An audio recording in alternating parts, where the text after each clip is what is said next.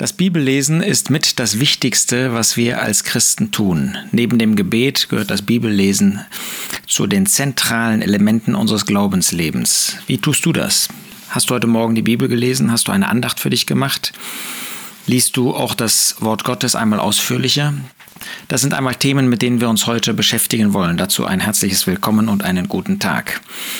Ich habe kürzlich in einem Einführungsbuch zum Wort Gottes, also wo so ein bisschen eingeführt wird in die Themen und in das Wort Gottes überhaupt, zwei unterschiedliche Hinweise gelesen, wie man Gottes Wort lesen kann. Und das wird anhand von zwei kurzen Textstellen des fünften Buches Mose deutlich gemacht. Und ich fand das sehr lehrreich und auch sehr belebend, einmal so darüber nachzudenken. In 5. Mose 8 spricht der Schreiber Mose über die Segnungen des Landes. Und da heißt es in 5. Mose 8 ab Vers 7, denn der Herr dein Gott bringt dich in ein gutes Land, ein Land von Wasserbächen, Quellen und Gewässern, die in der Talebene und im Gebirge entspringen. Ein Land von Weizen und Gerste und Weinstöcken und Feigenbäumen und Granatbäumen, ein Land von ölreichen Olivenbäumen und Honig. Ein Land, in dem du nicht in Dürftigkeit Brot essen wirst, in dem es dir an nichts mangeln wird. Ein Land, dessen Steine Eisen sind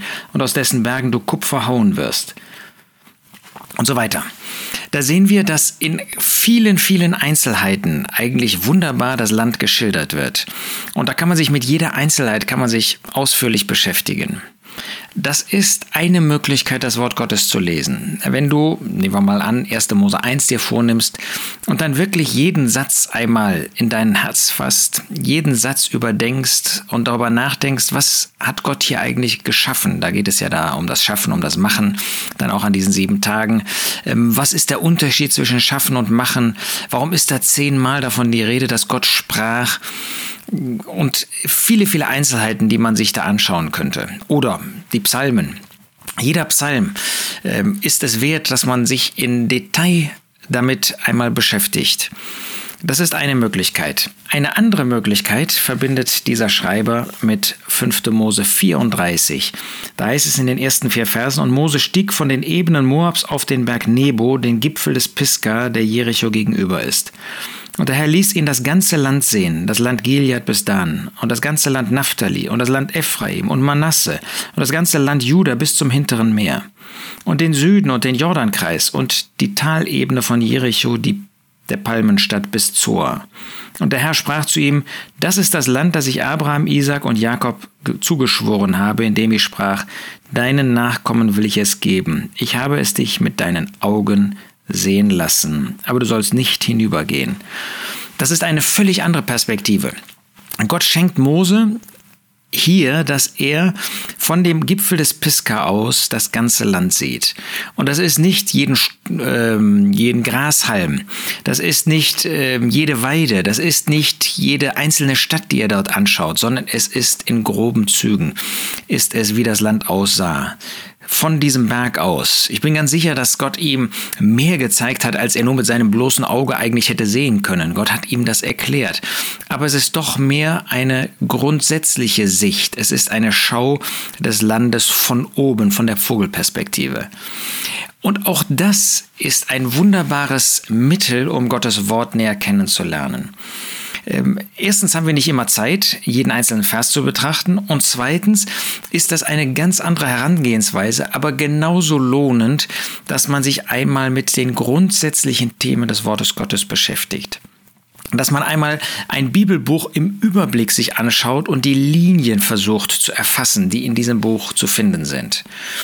Und wenn man sich die Hilfestellungen von vertrauenswürdigen Bibelauslegern anschaut, dann wird man feststellen, dass sie beides gemacht haben. Ich nehme mal die beiden ganz besonderen Werkzeuge, die der Geist Gottes im 19. Jahrhundert gehabt hat, um die Bibel, um das Wort Gottes zu erklären. John Nelson Darby und William Kelly.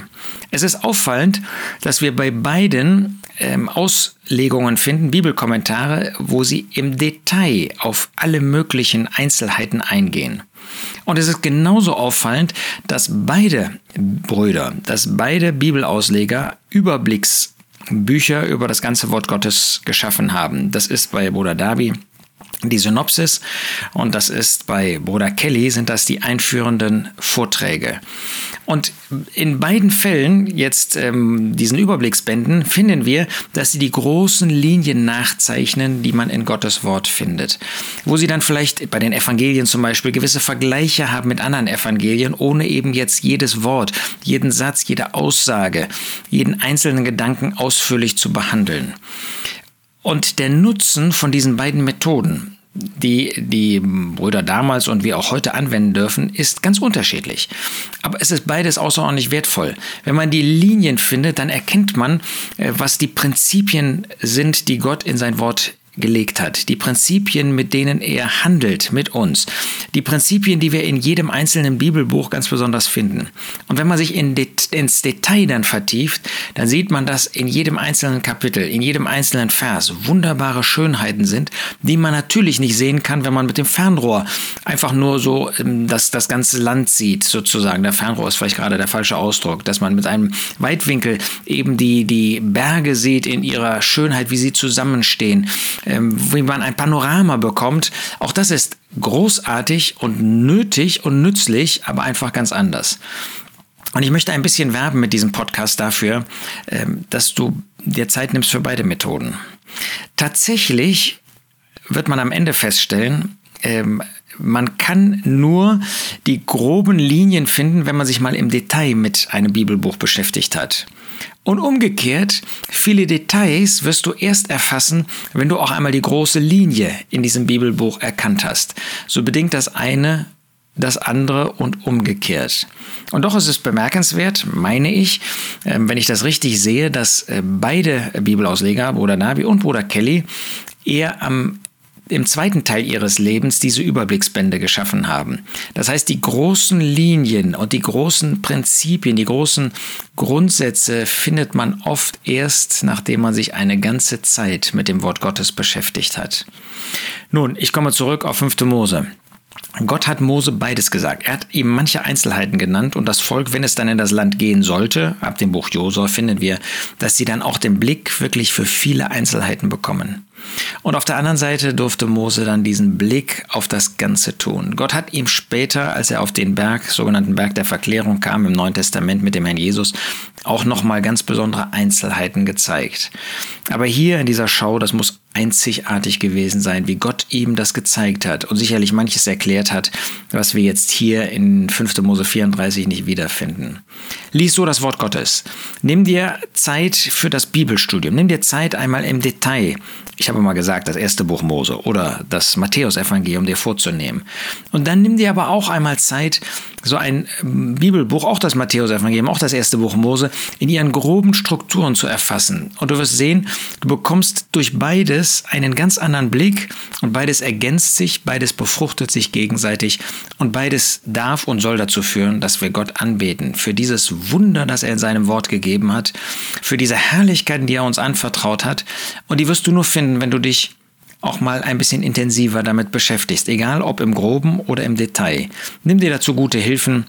Ich habe mal zwei Ausleger genannt, die sehr wertvoll sind, die sehr hilfreich sind. Es gibt natürlich noch viele andere. Und dann danke Gott für dieses wunderbare Wort, was er dir, was er uns gegeben hat. Ich wünsche dir viel Freude an der Beschäftigung mit Gottes Wort.